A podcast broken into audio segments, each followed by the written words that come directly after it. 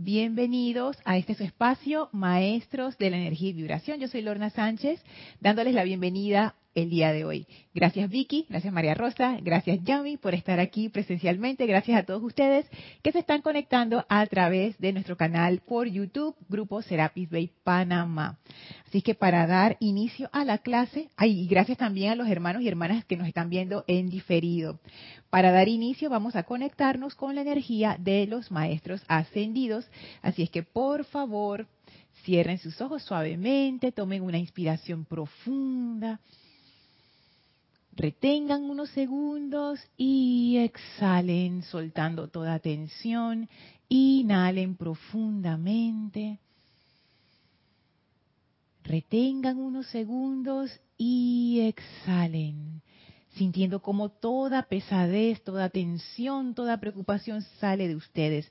Respiren a su propio ritmo, pero profundamente, sintiendo como con cada inhalación y con cada exhalación entran a ese aquietamiento emocional, a ese aquietamiento físico Visualicen como una llama blanca cristalina que flamea alrededor de sus pies absorbe toda esa energía discordante y la transmuta sin ningún problema en luz, liberando esa energía de esa discordia para que regrese al amor.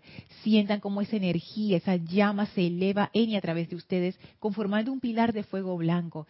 Y a través de ese pilar sentimos la presencia del amado Maestro Ascendido Serapis Bey, que nos da la bienvenida bienvenida en su hogar, en el templo de Luxor, una semana más. Enviemos nuestra bendición, nuestra alegría, nuestro amor hacia el Maestro. Gracias por esta oportunidad. Y el Maestro, muy contento de recibirnos, presiona sobre nuestras frentes ese centro de comprensión, de manera que se abra en nosotros esa comprensión de la ley que nos permite ponerla en acción exitosamente sentimos cómo se abre nuestra comprensión en la conciencia. Y ahora el maestro crea un portal y nos invita a atravesarlo para llegar al séptimo templo. Y atravesamos el portal, pasamos por el primero, segundo, tercero, cuarto, quinto, sexto templo y estamos ahora frente a la entrada del séptimo templo y entramos y somos recibidos por el amado Maestro Ascendido San Germain, la amada Maestra Ascendida Kuan y el amado arcángel Zadkiel, representado por la llama violeta que flamea en el altar. Estamos ahora dentro de ese triángulo poderoso de fuerza violeta y sentimos la radiación y actividad de estos seres maravillosos en y a través de nosotros. Enviamos nuestra bendición al arcángel Zadkiel, al maestro ascendido San Germain y muy especialmente a la amada maestra ascendida Kuan abrimos aún más nuestra conciencia para que se ancle en nuestro corazón esa energía de puro fuego violeta. Y en esta comunión espiritual vamos a permanecer mientras dura la clase, sintiendo el amor y la gratitud de estos tres seres divinos y el poder flameante del fuego violeta, tomamos ahora una inspiración profunda, exhalamos y suavemente abrimos nuestros ojos. Bienvenidos a aquellos que se acaban de conectar a este su espacio, Maestros de la Energía y Vibración. Nuevamente, gracias Vicky, María Rosa, Yami, por estar aquí presentes, a todos los que se están conectando en la clase en vivo, muchísimas gracias. A todos los que están en diferido escuchando esta clase, muchísimas gracias también. Voy a saludar de una vez a los hermanos que están aquí conectados, a María Vázquez hasta Florencia, un gran corazón violeta. Gracias María. Bendiciones y abrazos para Mirta hasta Santiago de Chile, Eduardo, bendiciones y abrazos hasta Uruguay, a Raxa, amor y bendiciones para ti, para todo el grupo de Managua, bendiciones Maite hasta Venezuela, Lisa, bendiciones hasta Boston, Anielka, bendiciones hasta Linwood, California, Mirta Elena, bendiciones hasta Argentina. Laura, bendiciones hasta Guatemala. Diana, bendiciones hasta Colombia. Blanca, bendiciones también hasta Colombia. Esta vez desde Cali. Marian, Dios te bendice. Saludos hasta Santo Domingo. Caridad, bendiciones hasta Miami. Mavis, bendiciones hasta Argentina. Marian dice, Lorna, ¿cómo definen los maestros ascendidos la pureza y la reverencia? Ok, contesto ahora después que salude a Flor, la bella Flor, hasta Puerto Rico, que manda una flor. Y Sebastián Santucci, bendiciones hasta Mendoza, Argentina. David, bendiciones hasta Managua, Nicaragua. Gracias a todos por saludar, gracias por sus saludos, gracias por su amor. Gracias desde ya por enriquecer esta clase, que les anuncio que va a ser una clase experimental. Experimental.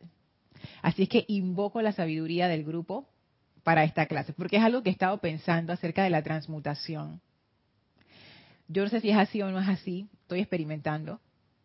Hasta ahora he tenido buenos resultados, pero quiero, quiero saber qué piensan al, respecto. Dice Marian, ¿cómo definen los maestros ascendidos la pureza y la reverencia? Fíjate que ahora no me viene ninguna definición así que yo me acuerde. Tiene que haber en los libros, pero ponte que la pureza, esto sí sé, los maestros no lo definen como algo de sexual, en el sentido de que, ay, soy virgen, soy pura. No. Tampoco lo definen desde un punto de vista moral. Dice, ay, me porto bien, entonces soy pura. Ellos más bien ven la pureza como, como siempre, de una cuestión energética. Entonces, te, te, puedo compartir cómo yo percibo la pureza, que puede que no sea lo mismo que los maestros y digan, que, mmm, Lorna, ¿qué, ¿qué, locura es esa? Bueno, pero yo lo percibo como que la pureza es qué tanto tú expresas lo que tú verdaderamente eres. O sea, ¿qué tanto de ti, de tu esencia, de, tu verdadero ser tú estás expresando? Y para mí eso es pureza. Puede ser que uno esté haciendo cosas eh, muy constructivas y buenas en el mundo, pero si eso no es una expresión verdadera de ti y uno lo está haciendo por otras cosas, por ejemplo, para agradar a gente o porque tú sientes que es tu obligación o tu responsabilidad, pero no es realmente una expresión de ti, yo me yo diría que ahí no hay no hay tanta pureza porque puede ser que el sentimiento sea bueno, pero no es una expresión de ti. Entonces es, como, yo lo veo también como en los términos de, los metales. Cuando se habla de un metal que tiene cierto nivel de pureza, quiere decir que no tiene, que tiene pocas impurezas. O sea que hay mucho más del metal que impurezas. Sí, ajá, dice María Rosa auténtico. Esa sería una palabra, es una palabra interesante ¿eh? para definir lo que es la pureza, fíjate. Porque la autenticidad es simplemente ser quien tú eres. Entonces yo veo la pureza como por ahí. O sea, no como algo moral, no como algo que tú haces, sino como una expresión de lo que tú eres. Y lo veo en términos también como físicos, ¿no? Haciendo esa analogía. Ponte que un, que un metal oro con poca impureza quiere decir que el 99% es oro. Ahora imagínate si lo hubiéramos desde el punto de vista de, de, mi ponte, dije Lorna. Si, si mi verdadera esencia se llamara Lorna, es que, ¿cuánto, ¿cuánto hay de aquí? Dice que hay 5% de horno. Mm, eso no es allá, no hay pureza para nada. Entonces, ah, yo lo veo desde ese punto de vista. Y eh, la otra era reverencia. Casualmente, vamos a hablar de eso hoy en la clase. No sé si es porque el maestro ascendido Lanto anda por ahí, porque Isa lo trajo en el servicio de transmisión de la llama, que fue espectacular este domingo. Yo participé remoto, pero igual me tocó esa energía. Y desde el ceremonial del sábado, ya estaba la energía del maestro ascendido Lanto y me dijo Ramiro que en su clase el viernes él también había hablado del maestro ascendido Lanto, entonces era como que él se fue metiendo y se fue metiendo y bueno, ya llegó pues. Así es que definitivamente va a ser parte de nuestra clase hoy el tema este de la reverencia. Pienso yo que, o sea, como yo lo veo, si tú tratas algo con reverencia, lo tratas con amor, con respeto, con amabilidad, bien. Por ejemplo, si tú tratas a tus zapatos con reverencia. Cuando tú te los quitas, no los tiras y que ¡pla, pla! Y lo dejas tirado por ahí. O lo, lo dejaste tirado en la sala y la gente los pisó y a ti ni te importó.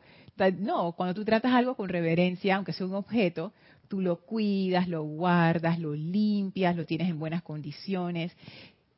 Eso, eso yo, es lo que yo veo que es reverencia. Es, es una forma de amor pero tiene una como una, una connotación especial, esa connotación de respeto, pero no es un respeto con miedo, sino es un respeto como de, de amor, pues de como de cariño, como de que, ay, qué lindo esto. Así que por ahí yo veo la, la reverencia. Dice Raiza, feliz noche, bendiciones para ti Raiza hasta Venezuela. Diana dice, dicen los amados maestros ascendidos que el vehículo mental debe ser como un espejo que pueda que puede reflejar sin mácula el mundo divino, pureza.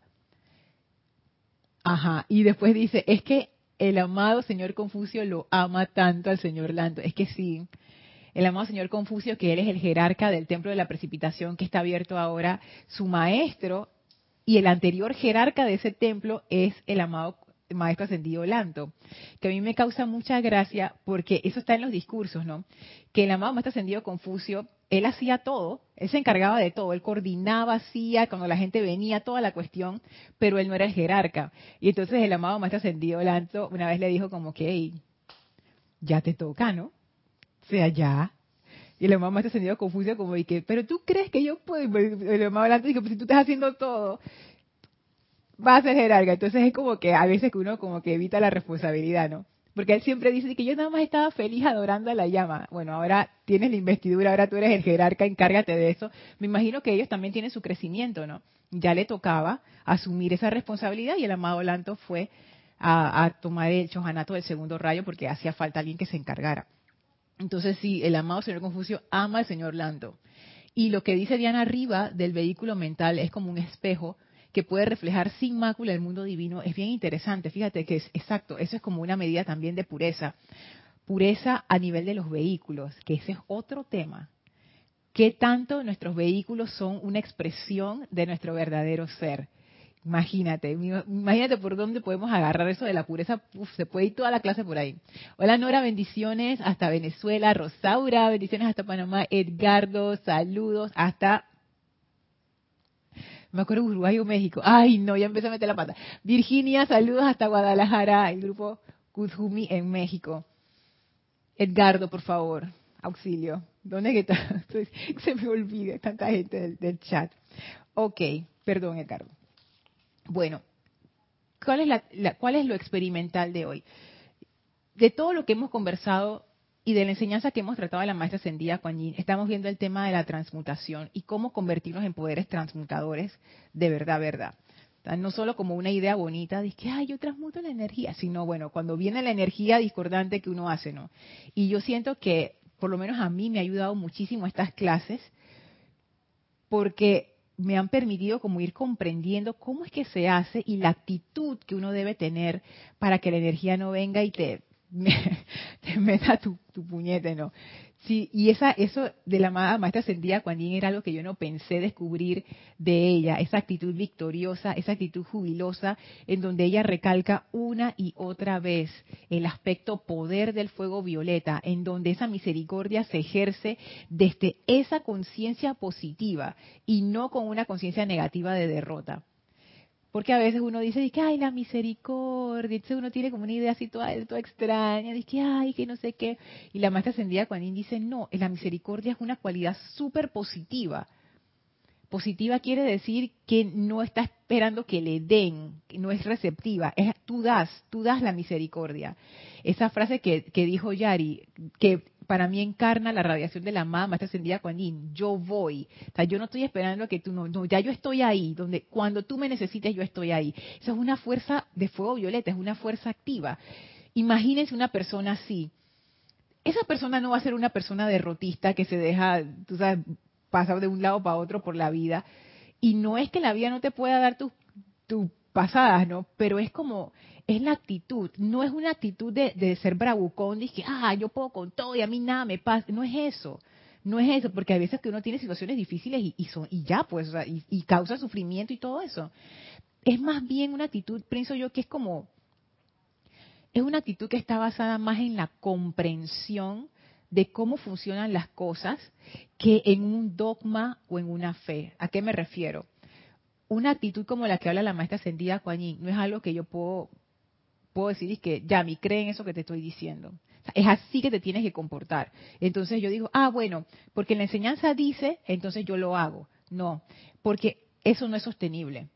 Para sostener una actitud positiva, uno tiene que tener cierta comprensión de la ley y de cómo opera esa ley, porque si no, no puede haber ese sostenimiento real si no uno cae rápidamente en el sufrimiento porque uno no entiende lo que le está ocurriendo. Pero cuando uno empieza a comprender lo que está ocurriendo, energía retornante, yo creo las causas, yo creo, perdón, yo creo los efectos, mis causas están internas, el sufrimiento no viene de afuera hacia adentro, el sufrimiento es, de uno y cada quien lo experimenta diferente todas las, todo mal tiene un bien oculto, eso Kira siempre lo recalca. O sea, cuando uno empieza a comprender eso, pero no porque lo leí en el libro, sino por experiencia, es diferente y es más fácil sostener ese tipo de estado de conciencia. Ay, gracias Virginia. Dice, te ves muy bonita con esta blusa. Gracias, gracias. Ok. Entonces, habiendo dicho todo esto, yo me puse a pensar dentro de todo esto que hemos visto en la enseñanza de la amada Kuan Yin, en donde ella nos explica la actitud, cómo uno verdaderamente transmuta esa energía discordante a través del amor. Porque ese es el otro aspecto. ¿Cómo uno hace esa transmutación a través del amor? Y yo creo que porque estamos bajo la radiación del templo de la precipitación y el amado Maestro Ascendido Lanto anda por ahí y él encarna esa cualidad de la reverencia, yo me puse a pensar, será, y esta es la parte experimental, ¿será que para hacer esa transmutación de la discordia a través del amor, yo necesito tratar esa energía discordante con amor? Quizás alguno de ustedes dice, ay, pero Lorena, con estas cosas tan obvias descubriste el agua tibia, o sea. Pero es que yo, hasta hace muy poco, yo tenía la impresión de que esa transmutación a través del amor venía a través de la amada maestra ascendida Kuan. O sea, yo no tenía que amar la energía discordante. Yo nada más tenía que invocar el fuego violeta, mantenerme positiva y el amor de la amada maestra ascendida Kuan o de la amada Porcia o del amado Saint Germain, alguien de fuego violeta, se iba a encargar de eso, de disolver eso y listo. Pero entonces me puse a pensar, ¿será que yo tengo una participación más activa en este proceso? ¿Será que de mí también se requiere amar a esa energía? ¿Será que esa energía, esa transmutación se da a través del amor porque yo estoy amando esa energía? Vicky. A ver. Está apagado. Sí, buenas noches, bendiciones a todos. Bendiciones. Sí, estoy de acuerdo contigo porque en lo primero que tú estabas hablando, a mí me parece que uno de los termómetros que tenemos los humanos para poder medir eh, si estás haciendo las cosas bien o mal es el sentir. Ajá. Si tú sientes que está bien, lo que estás haciendo es porque vas por buen camino. Si tú ves que no te que no sientes eso, que hay una inquietud, párate, revisa bien la situación. A mí, a me ha dado mucho, muy este resultado, porque uno tiende a engañarse, uno tiende a, no querer ver las cosas. Pero cuando tú eres valentita y tú dices, espérate, déjame ver cómo me, me, me, me concentro, hago silencio, cómo me estoy sintiendo de verdad. Eso ayuda mucho a encontrar el... Porque uno siempre tiene tendencia a, a variar, a equivocarse, Incluso, hasta una, una sencilla charla, tú hablas y de repente estamos hablando de agua y de repente eh, te meto otro tema, es porque estás desviando la situación. Entonces, con respecto a, a lo segundo, de, de, de la reverencia por la vida, sí, yo casualmente hoy, a raíz de ayer, ayer yo estuve meditando algunas situaciones, que todavía cuando tú transmutas te quedan en residuo muchas cositas. Entonces eso sigue saliendo porque la personalidad no te la perdona. Te va tirando hasta el polvito que sigue. Entonces, entonces y, y yo siempre me, ah, hoy ahora se me está eh, tengo ahora la manía de a las 2 de la mañana me levanto de repente, me despierto y siento que tengo que hablar. Y cuando comienzo a hablar, comienzo a hablar con la presencia. Y comienzo, es como que la mente se me pone, este, eh, como que puedo ver las cosas. Y después me duermo. Y hoy yo llego a la conclusión, eso que tú dijiste, que uno tiene que amar hasta la, hasta las agresiones, amar hasta ser feliz. Si algo te está molestando o alguien te está molestando, volver a lo básico, a respetar, a decir, ¿qué importa? Si le hace feliz, que sea feliz. Pero uno no olvidarse de uno. Y comenzar a ver la felicidad que hay en uno. Porque a veces nos dejamos arrastrar por las cosas que nos hacen o por las cosas que le damos lugar, porque las cosas no vienen gratis. Cuando te pasa algo es porque le abriste la puerta a algo. Entonces, dejar que la persona o la circunstancia dice, bueno, si son felices mejor, pero yo voy a ser feliz de este lado. Buscar la opción siempre de, de, ver la parte positiva, hacer, como decía una clase, decía eh, Nereida el sábado pasado, que uno tenía que hacer el inventario. Uno tenía que acostumbrarse a hacer el inventario de los maestros que tú, que han logrado el éxito como Sara Kumara, como, como el maestro ascendido Jesús, ¿por qué yo no puedo tener, por qué yo no manifiesto lo del maestro Jesús? con la humildad humana. ¿Qué lo estoy haciendo dentro de lo que yo puedo hacer aquí en la tierra? No es que yo, yo no soy, ni me acerco al Maestro Jesús, pero uno puede buscar es eso. Entonces, cuando tú no la encuentras o dices, y yo voy a ver, yo voy a ser feliz con esta sencillez, uno no, uno le va sacando fuerza a eso de de, de, de, eso que te hirió, eso que te duele perdonar. Y uno, es, eso es lo más importante. Es, yo lo experimenté hoy. Y yo lo experimenté y me dio una tranquilidad, porque lo venía manifestando con una tos. Y me daba cuenta de que, y yo digo, pero esto no es verdadero. ¿Qué, está, ¿Qué hay detrás de eso? Que cuando yo solté y comencé a ver las cosas bien, me liberé. Es lindo y es un trabajo de todos los días, Dorva. Porque todos los días te vas a encontrar, porque cuando nosotros transmutamos, no limpiamos del todo. Siempre hay polvito, siempre hay algo, pero uno tiene que buscar ese hábito, el hábito de sonreír, el hábito de agarrar las enseñanzas y, y amarla cada vez más el hábito de todo lo que tú puedas hacer, porque para eso vinimos. Fíjate que, que ese aspecto de, lo que dijiste hay varias cosas que me saltan y una, la que quiero, la que quiero tomar es cuando tú dices y ser feliz, o sea, como que tomar esa opción y ser feliz. Y precisamente eso tiene que ver, aquí traje la tarjetita con las notas, con lo que estamos hablando de la transmutación a través del amor. Por ejemplo, ¿cómo me estoy tratando yo en este proceso? Digamos el ejemplo de la tos. Tengo la tos, estoy preocupada, no sé qué, estoy tosiendo, me, molesta, eh, estoy en público, estoy tosiendo, qué da, no sé qué, no sé qué pasa. Y generalmente, ¿cuál es la actitud que uno toma? Preocupación, uno se, como que se golpea a sí mismo, ay, esta cosa que me está molestando, ¿y dónde, dónde nos estamos centrando? Como en la parte discordante. ¿Cómo y pensando en eso, pensando en la felicidad, que fue otra cualidad que Kira mencionó ayer que salió también en el STL, pensando en la felicidad y pensando en la reverencia, ¿cómo yo me estoy tratando en este proceso? Vamos a decir que estamos pasando por un proceso discordante, tengo una situación familiar, económica, sentimental, lo que sea. ¿Cómo yo me estoy tratando a mí misma en ese proceso? Estoy siendo bondadosa conmigo misma, bondadosa, o sea, lo mínimo, amable. Estoy siendo amable conmigo misma.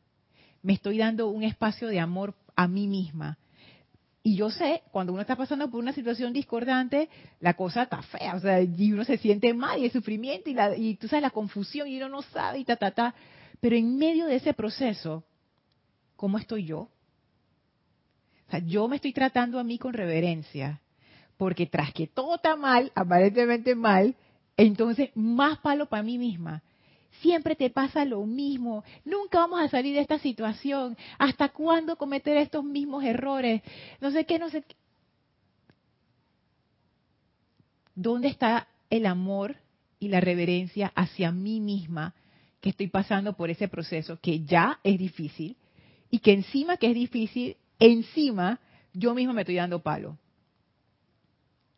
Entonces, eso a mí me puso a pensar muchísimo, porque yo digo, wow, o sea, ¿cómo, ¿cómo yo voy a transmutar esta situación? Está bien, como dice Vicky, hay cosas que limpiar. Estoy clarita, causas internas, está trayendo la energía, está regresando, perfecto, hay una lección que aprender, todo eso está muy bien. Pero, ¿dónde está la parte del amor del fuego violeta allí? ¿Dónde está ese amor en mí? No de mí hacia la situación, sino en mí, hacia mí, hacia la reverencia en el cuerpo. Por ejemplo, a veces que uno está pasando por una situación tan difícil y uno se olvida de comer, se olvida de dormir, se olvida de bañarse, se olvida de no sé qué. ¡Ey! Yo sé que, y gente que ha pasado por situaciones muy duras me dirá, es que eso pasa, y yo lo he experimentado, o sea, no es cuento.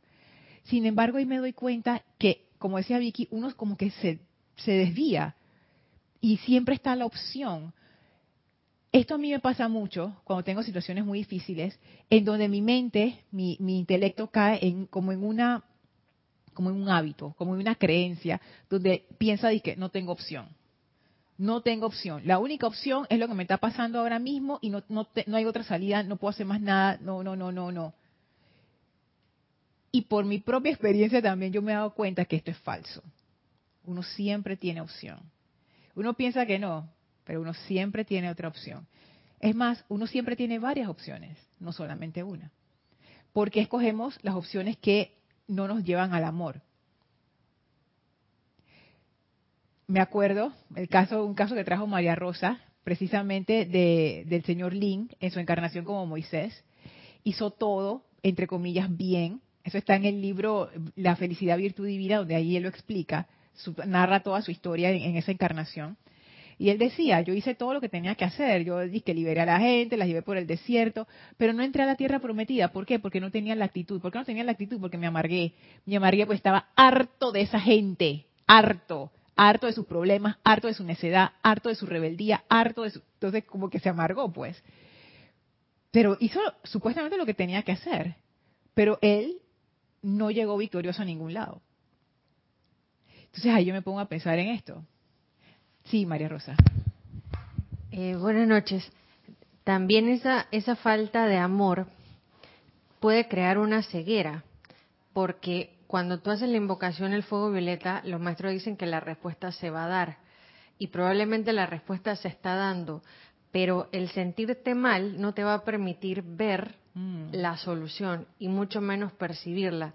Entonces, sí, definitivamente el amarse uno o mejor dicho, ser amable, condescendiente, no castigarse, perdonarse, es lo que te permite también ponerte en una postura de recibir el milagro, si se puede llamar así, de la alquimia divina.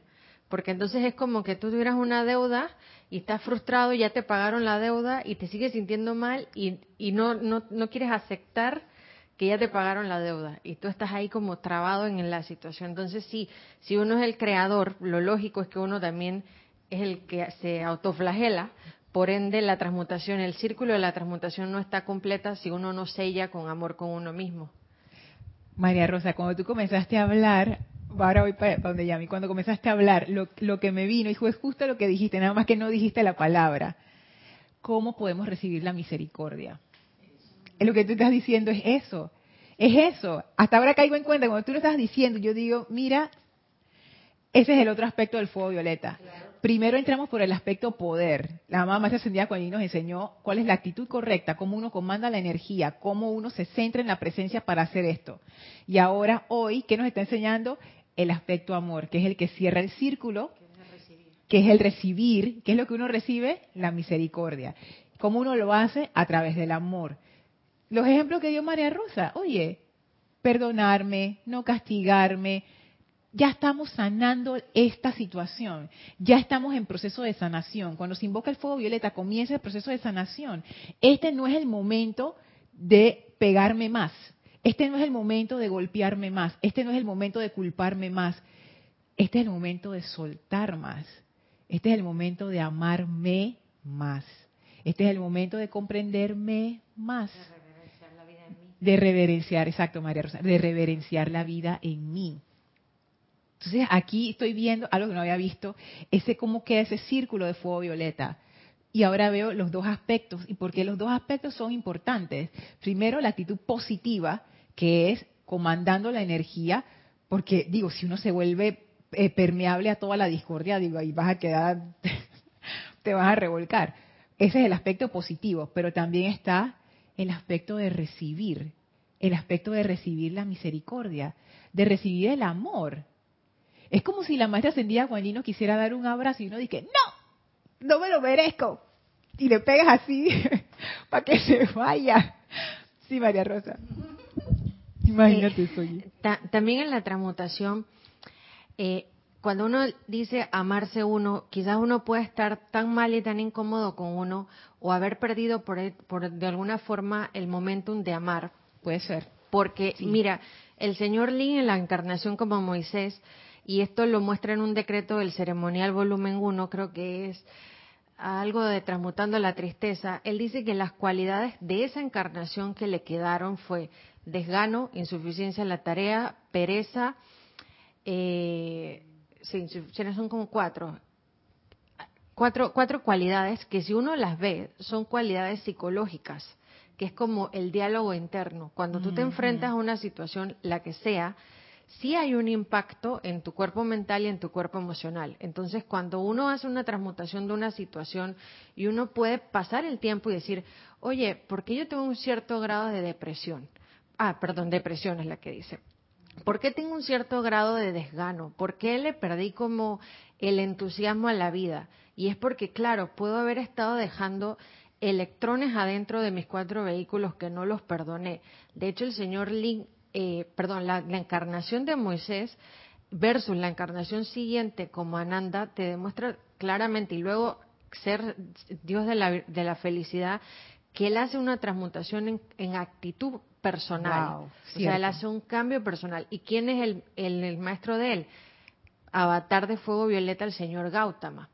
Y el señor Gautama es el primero que dice, cuando el señor Sanakumara me convocó, yo me di cuenta que tenía un poco de paquetes pendientes y uno podría pensar, bueno, ¿y a quién le debía el señor Gautama? ¿Qué karma tendría? Y claro, esas, esas, esas figuras de, de gente que salvó naciones, claro, se quedaron con muchas culpas. Uno va y le pregunta a cualquier presidente y te va a decir, mira, yo me siento muy contento con lo que hice o no, pero le fallé a mi familia, me fallé a mí mismo, me desgasté. Entonces, sí, sí la, el cerrar el círculo de fuego violeta es resolver la causa psicológica o el impacto emocional que uno vive frente a cualquier situación, que luego eso es lo que no te deja elevarte. El residuo. El residuo, claro, te quedas como el residuo interno. Entonces, ahí yo veo que el, el, el, el amor ya del fuego violeta va siendo como misericordia, pero también va actuando como elevación de la vibración, para que uno realmente cambie de actitud y acepte el nuevo, a mí esta palabra es como media confusa, pero se podría decir que el nuevo estado de conciencia, la nueva forma de pensar y de sentir, porque una vez que el problema se resuelve, lo mínimo que uno tiene que cambiar es la actitud. Y básicamente uno siempre queda con ansiedad viendo para ver, viendo para ver cuál, cuál del problema vuelve, vuelve a detonarse. Y, hoy que estamos en esta época que todo el mundo habla de la ansiedad y te metes a Instagram y es ansiedad para arriba y para abajo, el maestro Saint Germain en la actividad Yo Soy dice, la ansiedad hemos de eliminarla. Y, es la, y hay un solo discurso donde él menciona la palabra. Y claro, uno en el fuego violeta quiere transmutar medio mundo y remundo, menos uno. Y ese queda totalmente acumulado, entonces es como que siempre vas a despertar otra causa si no resuelves tus, tus detonantes psicológicos. Y el señor Lee... Sí, pero, eh, pero un amor, un amor feliz, un amor vivo, un amor en prácticas, un amor en acciones, que es la cosa esta famosa que dicen de que amor propio. esto, que está como de moda en el 2023, pero lejos de la vanidad. Yo diría que es más un tema de vibración, de decir, espera, vamos a ver cómo elevo esta vibración en el día a día. ¿Esta gratitud está realmente permeando el vehículo o todavía sigo en la actitud culposa? que hemos de recordar le cerró la puerta a Moisés. Aquí no entras con esa actitud. O sea, de hecho, no lo dejan entrar por actitud, ni siquiera por karma. No. porque fue un tema completo de actitud. Exacto. ¿Tú quieres decir algo, Yami? Todavía no. Ok, porque antes de pasar a, los comentarios, ay Edgardo, gracias de Concepción, Chile. ¿Sabes qué? Es que yo me confundo también con Eduardo, que a veces se conecta. Tengo que tener cuidado con los dos nombres porque a veces que Edgardo Eduardo. Gracias Edgardo. Gracias por la misericordia. Dice Marian, ah, ya entendí, cuando dicen que la paz es positiva y no negativa, quiere decir que la paz da, no espera que le den. Exactamente, exactamente, cuando los maestros hablan de positivo y negativo, ese es el, eso es lo que ellos dicen, que uno da y el otro es receptivo, correcto. Dice Diana, claro, eso es el amor hacia la energía, a las llamas, a los maestros, a la magna presencia, y entonces se opera la alquimia, wow es que como ahora, Diana, yo me, yo me pregunto, yo cómo iba a ser esta transmutación sin la parte del amor. Porque no, la estaba viendo, o sea, realmente no, no, la había visto hasta recién y por eso lo quise traer. Y esto que decía María Rosa me hizo mucho pensar en algo que la amada Kuan dice, no sé si lo voy a encontrar aquí, está en el diario del Puente de la Libertad de Kuan donde ella habla acerca de las actividades espirituales que han de disfrutarse, que deben ser jubilosas. Ajá. Ah, bueno, sí, tenemos un, un post de Instagram de eso. Aquí está, página 33. La dice la amada Juan Las cosas y actividades espirituales deberían disfrutarse. Ah, no, miren, voy a, leer, voy a leer este más arriba. Dice, el gran tribunal kármico está ahora entronizado en la atmósfera encima del glorioso Royal Teton. Qué casualidad, ¿no? Que estamos justo en este momento porque el tribunal kármico se reúne dos veces al año cuando abre el templo de la precipitación. Entonces, ahí esas cosas me dan cosas a veces también. Nuestra amada Porcia, diosa de la justicia y anterior vocera del tribunal, está cediendo su puesto, que es la silla central, a Palas Atenea, diosa de la verdad. Esto fue dado en el año 1950 y, bueno, se, dio, ajá, diciembre de 1956. Y dice, Piensen en esto, dice la amada Kuan porque Porcia le cede su puesto a Palas Atenea. Entonces dice la Kuan ante ustedes tienen un año de verdad y pureza, lo que decía Mariana, que ¿qué es la pureza? Tienen un año de verdad y pureza, y que el Dios que nos hizo a todos los ayude a disfrutar de ambas. Y mire, es que, ay, es que la Kuan cuando ella habla, ella ah, nos conoce tan bien cuando uno escucha estas palabras, verdad y pureza, lo que uno quiere es salir viviendo. Que ya me van a ver. Ya me, ajá, exacto, María Rosa, ya me van a ver, me van a decir, me van a regañar, me van a no sé qué. Entonces la amada Kuan dice, oye, que Dios nos, que Dios los ayude a disfrutar de ambas. Miren la palabra que ella usa, disfrutar. Y uno pudiera decir, pero ¿qué yo voy a disfrutar de la verdad y la pureza si me van a dar rejo parejo? Entonces mira lo que dice la amada Kuan Las cosas y actividades espirituales deberían disfrutarse y sin embargo a menudo tanto se les considera cuestiones de deber y rigor que se pierde el júbilo del culto espiritual. El júbilo. Y lo que decía María Rosa me hizo pensar en que para ser servidores dentro del fuego violeta, esto, esto ya es, ya es eh, experimental, esto no está en ningún libro, pero me pongo, a pensar en esto. Para ser servidores en esta era de fuego violeta, no es suficiente con hacer las cosas bien. Si no hay el júbilo interno, no es suficiente. Ya no es suficiente cumplir afuera, falta adentro también. Sería la doble victoria. Cumplí afuera, hice mi plan divino afuera y lo hice jubilosamente, lo amé. La energía salió de mí feliz. Y yo como me siento feliz. O sea, no es una felicidad que cósmica o una felicidad maestro ascendida, no sé qué. Es que yo soy feliz, siento felicidad, soy felicidad. No, es que tú estás feliz y punto. Es que si no, no puedes hacer la ascensión. Dice María Rosa, es que si no, no puedes hacer la ascensión. Es que es algo real, es algo real. incluso puedo usar la palabra mundano, porque es como como algo de tu día a día. O sea, tú estás feliz y ya, pues. Todo el mundo sabe que es estar feliz. Si eso no es nada así que cósmico, raro y que voy a meditar para estar feliz. No, tú estás feliz, avisa que tú estás feliz y ya, pues. Entonces, esto que también tiene que ver con el amor que estamos hablando, como parte de ese proceso. Antes de que, ¿tú quieres, tú quieres leer algo, Yami? Ah, 33, 33. Por ejemplo, cosas que a mí me vinieron a la mente. Ahí dice, dice Diana, justo el mes y el año que nací. Oh, de verdad, para ver, diciembre del 57. ¡Wow! Esto es para ti, Diana. Este discurso es para ti. Sí, porque ya demasiadas coincidencias, oye. Cosas que escribí que me vinieron a la mente.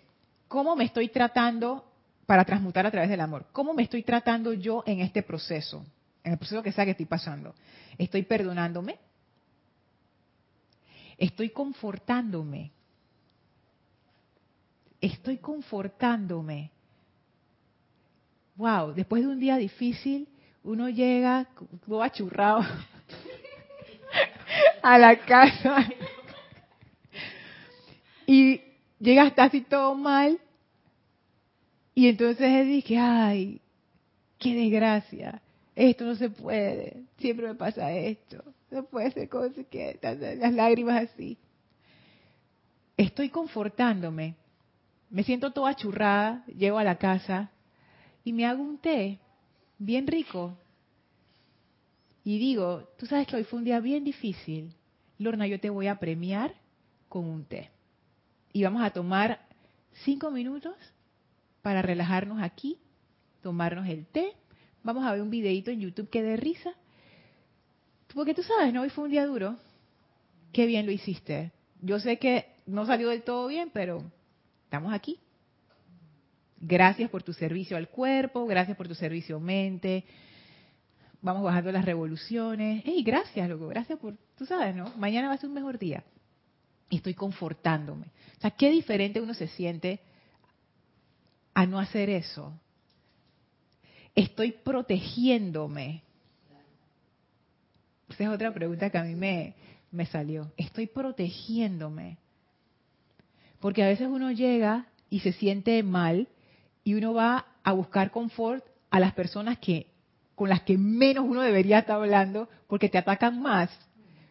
O uno empieza a ver cosas que no debería, por ejemplo, uno uno se siente mal y se pone y que música triste. Ah, te pones a ver una película toda violenta, o una, sí, más crisis, más cosas.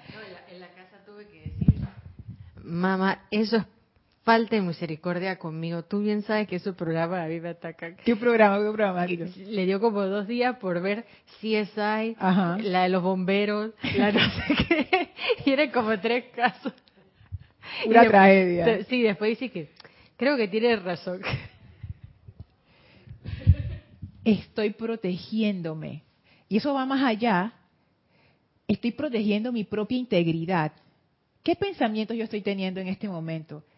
¿Me estoy haciendo daño? Esa, es una pregunta que a mí me, ha perseguido estos últimos días. ¿Me estoy haciendo daño? Hay muchas respuestas para esa pregunta, porque daño no es solamente que uno se corte o que uno se golpee, daños hay emocionales también. ¿Qué yo me estoy diciendo a mí misma? ¿Eso, está, ¿Eso me protege o eso me hace daño? Y si me hace daño, ¿por qué lo estoy haciendo? estoy liberando la energía. ¿Qué quiere decir? Que le estoy dejando ir en vez de encerrarme más y más y más y más en el, en el hueco ese. Estoy entendiendo las causas y tomando decisiones firmes pero amorosas para corregir las cosas. Estoy entendiendo las causas de lo que me está pasando, porque esa es otra tentación. Te está pasando la cuestión y uno con los ojos cerrados, sufriendo y sufriendo y sufriendo y sufriendo y sufriendo y sufriendo. Ajá, como, no, no solamente como, como negación, sino como, o sea, como que uno está tan abrumado que sea, tú como que cierras los ojos y tú dices, yo lo único que quiero es que esto pare, yo lo único que quiero es que esto termine, yo, yo no sé, no sé, no sé, no sé. Pero el fuego violeta es, es de abrir los ojos. El fuego violeta es de asumir el comando de esa situación. Uno no puede hacer eso con los ojos cerrados. Yo sé que la cosa está desagradable, pero abre los ojos, abre los ojos. Y esta es la pregunta. Estoy entendiendo las causas. Esa energía está regresando a mí por una razón. Y yo, y más allá de eso, yo me puse a pensar, vamos a decir que está regresando una situación en donde tú estás recibiendo como malos tratos de alguien. ¿Será que yo me estoy dando ese mismo trato? Espejo, reflejo. Espejo, exacto, espejo. Porque la energía discordante puede venir de muchas maneras. ¿Por qué escogió esa forma? Como hablábamos en la clase anterior. De todas las formas que se puede haber manifestado. Se puede haber manifestado como que me tropecé con una piedra, se rompió la llave de la, lavadora, eh, se robaron una cosa ahí, que, ay, ya la vida, llama Violeta con todo eso.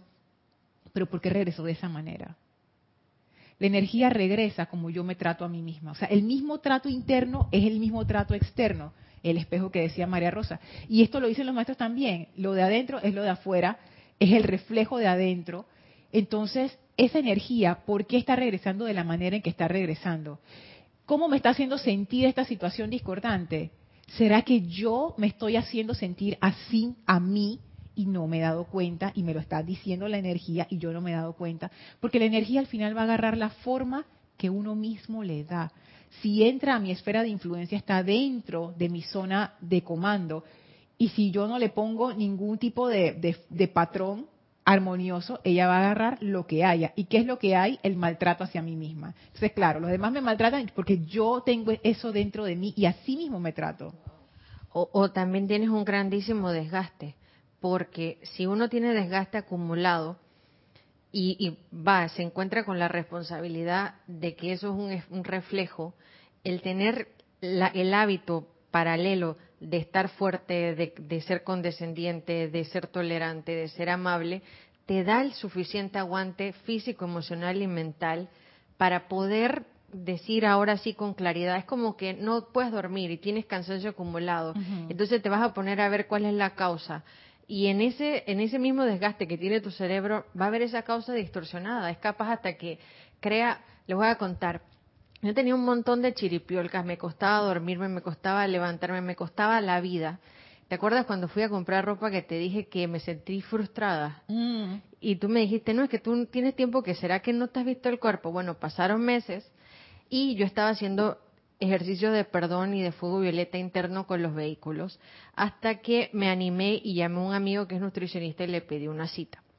Bueno, fui a la cita, me hicieron un InBody y llevé mis exámenes. Y él me dice, no, no te preocupes, no traigas examen. Yo, no, no, no, César, yo quiero ver. Yo voy a llevar lipídico, hemograma y todo. Bueno, cuando llevo el examen, me dice, es impresionante, tu sistema inmunológico está brutal. O sea, en serio, tenía tres años sin resfriarme. Y yo capté que mi conciencia de salud era que no resfriarse, obvio, veníamos de la pandemia, así que yo había puesto toda mi energía en estar sano para no resfriarse. Bueno, cuando pasa a ver todo lo demás, dice, mira, es que tú tienes un problema de baja masa muscular y alto porcentaje de grasa. Yo mido un metro sesenta y dos y peso 129. Para nadie eso es sobrepeso. O sea, que yo le diga a alguien que yo estoy gorda, me miran mal por decir una cosa como esa. Pero internamente el examen decía todo lo contrario. El examen dice que todas esas cosas que yo tenía era porque porque el único trato y maltrato que le daba al cuerpo era que no hacía ejercicio. Pero antes de eso, yo había estado leyendo por qué yo decía que yo no tenía ganas de hacer ejercicio y empecé a revisar. Claro, tenía un montón de cosas acumuladas de por qué yo pensaba que hacer ejercicio no era importante o me causaba cosas. Y claro, era un grandísimo maltrato. Entonces, imagínense, yo usaba fuego violeta y me ponía a buscar causas. Y, buscaba causas y encontraba causas y probablemente muchas causas equivocadas.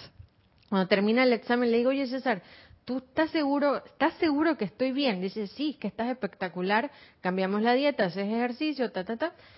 Y, ok, esto quiere decir que todo es porque no ejercicio.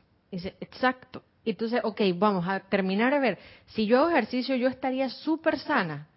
Y dice, sí, cuando salgo de ahí que salía como, salí volando del, de la emoción porque me había encontrado a mí misma, ya pensaba que tenía dismorfia corporal. Ay, no, María Rosa. No, en serio, no en serio, porque la gente aquí en Panamá tiene la mala costumbre de te dicen de que, oye, qué bien te ves, estás como más gordita. Y al rato otro día me encontraba con alguien que me decía, oye, estás más delgada. Mira, ya, yo aprendí a nunca más volver a, a opinar por el cuerpo de nadie. Entonces yo transmutaba y decía, pero a raíz de que yo leí una vaina de la dismorfia corporal, fue que me animé a llamar a él a cosas. Pero si yo no invoco la ley del perdón por haber pensado eso, nunca me hubiera atrevido a pedir una cita con César. Cuando salgo de ahí, emocionada porque me había encontrado a mí misma y lo único era simplemente, claro, te sentías mal porque ese no es tu cuerpo. Por más que la gente diga lo que sea, tú estabas faltándole a tu cuerpo físico. A raíz de ahí, se me mejoró el sueño, se me mejoraron cosas, y no es que yo no practique la llama violeta, es que estaba obviando la parte del plano físico. Estaba atendiendo un montón de causas, tratando de transmutar afuera, pero cuando los maestros dicen transmuta adentro, uno piensa que es como un aspecto subliminal, que es como algo etérico por allá y entonces. No, es tu cuerpo físico aquí y ahora y tu ambiente físico de automaltrato y autocastigo. ¿Por qué? Porque claro, uno cuando empieza a ver causa y núcleo, causa y núcleo, te va agarrando un cierto grado de culpa. Es muy difícil que no te agarre la culpa cuando tú estás desgastado, cuando estás sin energía. Sí. Porque ves todo mal. Es como cuando alguien te... Hay gente que dice que cuando tengo hambre estoy malhumorado. Y es real. Tu plano, tu cuerpo físico no te deja ver nada bien. Ya tu química interna cambió. Y por más que la llama violeta esté funcionando, tú dices, no, esta cosa está muy mal porque yo tengo hambre. Cinco minutos después de comer dice, oye, qué bien que está todo. Exacto. exacto. Sí, y eso, eso es un súper buen ejemplo. Y yo pienso, bueno, este, esta es mi opinión, que sí funcionó lo de las causas. Al final encontraste cuál era la causa, que estaba en el físico. O sea, te tomó un ratito darle la vuelta, pero al final la encontraste. Entonces, está bien. Pero no te echaste al abandono y que será que tengo la cosa esa muscular y, ya voy a, voy a morir aquí, llama Violeta. Sino que no, estoy entendiendo las causas y tomando decisiones firmes, pero amorosas, para corregir las cosas. Voy a tomar acción. Ah, hay que hacer ejercicio, hago ejercicio. Es una decisión firme y amorosa, porque como uno no está acostumbrado, va a tomar un rato, pero hey, hay que hacerlo. Déjame pasar al chat un momentito aquí. Dice Arraxa, Lorna, en la reciente experiencia de grupo de acondicionar la nueva sede en Managua, experimentamos algo de ese júbilo de servicio espiritual. Fue vitalizador y lleno de alegría. De verdad, eso, wow, eso es una, eso es un tremendo ejemplo. Arraxa la semana pasada inauguró su nueva sede bueno, no a Raxa solo, sino el grupo, el grupo de Managua, inauguraron su nueva sede en Managua. Y yo, se acordarán en la clase anterior que yo le dije a Raxa, ¿y qué manda fotos? Bueno, Raxa me mandó videos para que viera cómo estaba el lugar originalmente y cómo ellos lo fueron transformando. Yo les puedo decir que yo estaba viendo los videos y yo podía sentir la radiación, el amor, porque era disque cuando fueron al inicio que era un lugar disque grande y no sé qué, pero tú sabes era un lugar X y después cuando ya lo habían pintado, cuando lo estaban limpiando, era otra cosa. O sea, ya tú sentías que era como un nido. Es como cuando, cuando las aves hacen un nido, porque ahí tú vas a poner lo más valioso que son tus crías. O sea, eso fue lo que yo sentí cuando yo cuando cuando yo estaba viendo esos videos que mandó a Raxa. Es como y ahí yo entendí cómo se hace un templo para los maestros ascendidos. Se hace con amor sea, no importa el lugar, si es grande, si es pequeño, si es lujoso, si no es lujoso, si, si no sé. Lo importante es el amor. Y eso, como dice María Rosa, el amor, pero a través de lo físico. Limpiando las sillas, pintando las paredes, pero se hace con amor. Lo que decíamos acerca del servicio jubiloso, se notaba el amor en el servicio. Y claro, eso impregna las paredes, impregna la sustancia, el piso, el techo de amor. ¿Qué maestro no quiere llegar a un templo así? ¿quién no quiere ir a un lugar así? Por eso es que dicen los maestros que el amor es esa fuerza magnética, porque cuando hay amor es como que tú creas ese nido, tú creas el cáliz, tú abres esa puerta, ya el maestro tiene como quien dice hasta la silla puesta, él no tiene que llegar o ella ahí a sentarse y listo ya, porque ya está el amor, el amor es lo que construye el templo. No tanto la parte física, la parte física es como el conductor del amor, pero el amor lo ponen los que son miembros del templo. Y es una decisión, es una decisión activa, es una decisión de amar. Entonces, a mí Raxa, eso, fíjate que eso fue lo que yo aprendí de esos videos. Yo cuando estaba viendo eso y el amor del grupo y cómo quedó, yo, te, yo podía sentir la radiación, yo digo, wow, así es que se hace un templo. Así es que se hace. Yo me acuerdo también cuando Jorge estaba en la construcción de este, de este lugar, que antes era una casa de apartamentos y, se, y lo transformamos. El amor que con el que Jorge escogió las baldosas del piso, de los baños, todos los miembros del grupo participamos y que limpiando, arreglando. porque un un templo se construye con amor. Ahora imagínense nuestras vidas. Ayer cuando Kira estaba hablando acerca de la precipitación y de, exteriorizar ese, esa precipitación y de sostenerla, yo me preguntaba eso, Yami. De nuevo, y Kira también lo dijo, ¿cómo tú sostienes eso? Con el amor, con el amor. Y yo me preguntaba, mi, lo que yo, mi precipitación más maravillosa y la de cada uno de nosotros, es nuestra propia vida, las vidas que estamos viviendo, esas son nuestras precipitaciones, lo, más increíble que vamos a hacer aquí, son nuestras vidas, lo que estamos siendo cada momento, que estamos siendo aquí. ¿Cómo yo estoy precipitando eso? Con amargura, con sufrimiento o con júbilo y con amor. ¿Qué amor yo le estoy poniendo a mi vida? Y ahí entra la parte de la reverencia de nuevo. Porque a veces uno trata la vida como si fuera cualquier cosa. Y uno se traga tanto sufrimiento y, y, y no. Y el cuerpo como si fuera cualquier cosa. Uno trata el cuerpo como si fuera cualquier cosa. Uno se trata a sí mismo como si uno fuera cualquier cosa. No, es que no tenemos reverencia con nosotros mismos. Entonces no, nos, nos, sorprendemos cuando la vida no tiene reverencia con nosotros. Y que, ay, ¿por qué, ¿por qué estamos así, este país, este país que, que no sirve? Pero y, y, la reverencia que yo tengo por mí misma, ¿dónde está eso? Yami.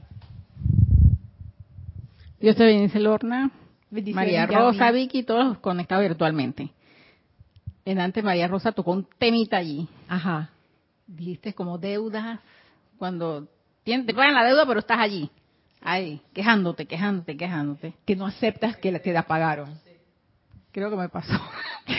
me pasó con el hecho de no, realidad de lo del domingo. O sea, tuve como que el lunes, ay, ¿por qué? Mira qué te pasó, mira que te levantaste tarde, mira que, no, o sea, estuve como quien dice, no, de repente ya, ya, el, ya ayer me puse, ya, bueno, no asististe, no asististe, ¿cuál es la, la cosa?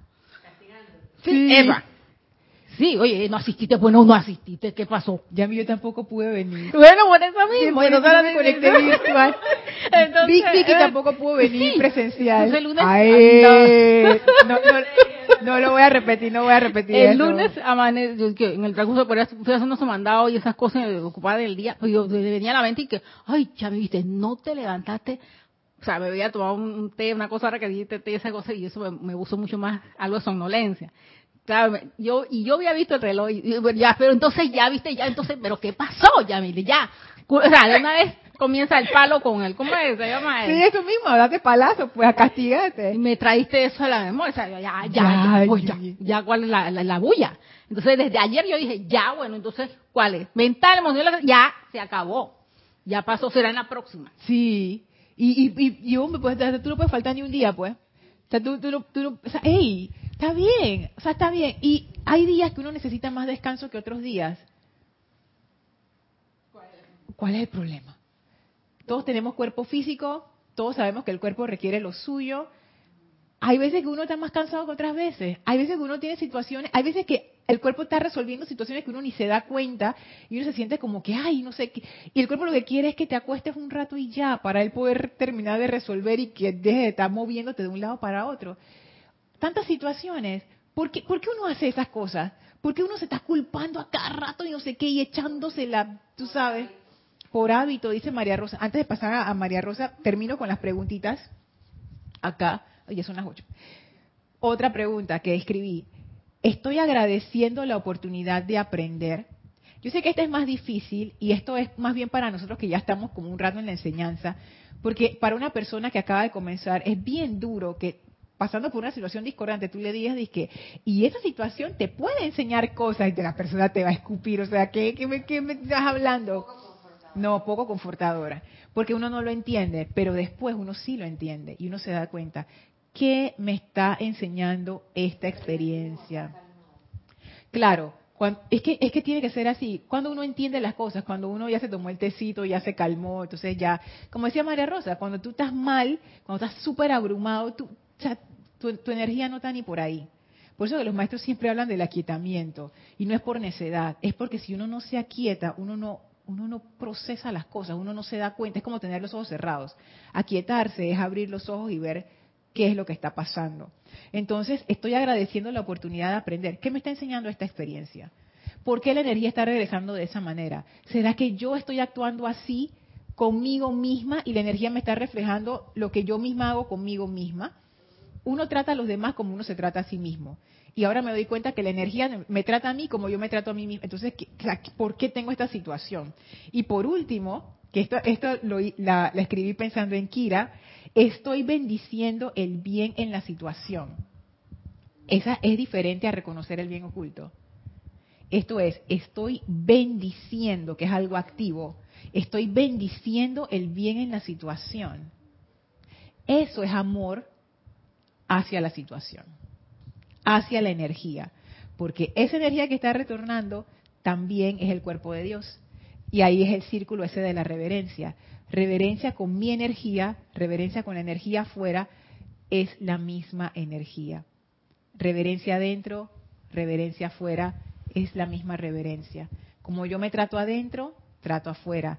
La energía afuera merece mi amor, mi energía merece mi amor, mi cuerpo merece mi amor, mi estado de conciencia merece mi amor, las personas afuera también merecen mi amor y antes de pasar a María Rosa, esto no quiere decir que uno se hace sumiso ante la discordia. Esto no quiere decir que uno se hace condescendiente a que te traten mal. Esto no quiere decir que uno se vuelve la alfombra para que te pasen encima. Esto no es eso. Amar no es tanto amar la discordia, sino ver a través de la situación. Es que ahí es donde está la transmutación, a nivel de la energía, no de la apariencia. Y la apariencia es lo que trae esa discordia. La energía es enfocarse en la energía, como siempre nos dicen los maestros, amar a esa energía que está allí y a través de ese amor darle la vuelta y ser amoroso con uno mismo. Pienso yo que si la energía que viene afuera es un reflejo de la de adentro, si yo empiezo a amarme adentro, no cambiaría la energía afuera. Esto yo lo hice en medio de una situación súper discordante. Yo digo, voy a poner esto en práctica para ver si funciona. Y funcionó. Increíblemente funcionó. Yo no lo podía ni creer. Y dije, wow. Con realmente amarse adentro, cambia la forma en que la energía te trata desde afuera. Entonces, por supuesto que estoy, estoy practicándolo más y más para comprenderlo más y más. Y me encanta que hayamos visto este aspecto del fuego violeta, que para hacer esa transmutación a través del amor, no es solamente decir que hay el maestro que ya yo lo invoqué que hace la transmutación. No, yo también soy un componente activo de esa transmutación. Y el amor en mí es un componente activo de esa transmutación. No es solamente la maestra ascendida Kuan Yin, sino es ella conmigo. Y eso a mí me ha dejado como que de esta clase es lo que me llevo y, y wow, me ha dejado fascinada. Dime, María Rosa.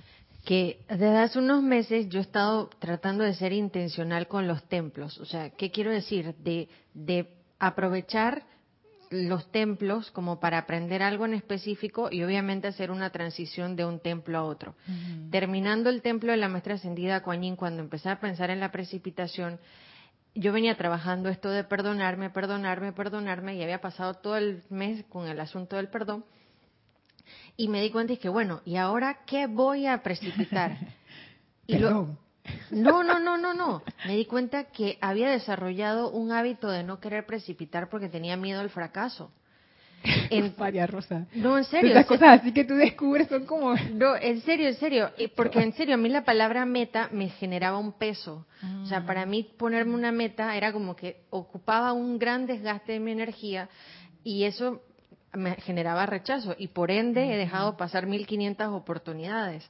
Entonces, se me presentó una oportunidad y yo quería hacer un súper trabajo. Y cuando empecé a mirar dije, ay, pero haciendo dos cosas, esto lo puedo lograr.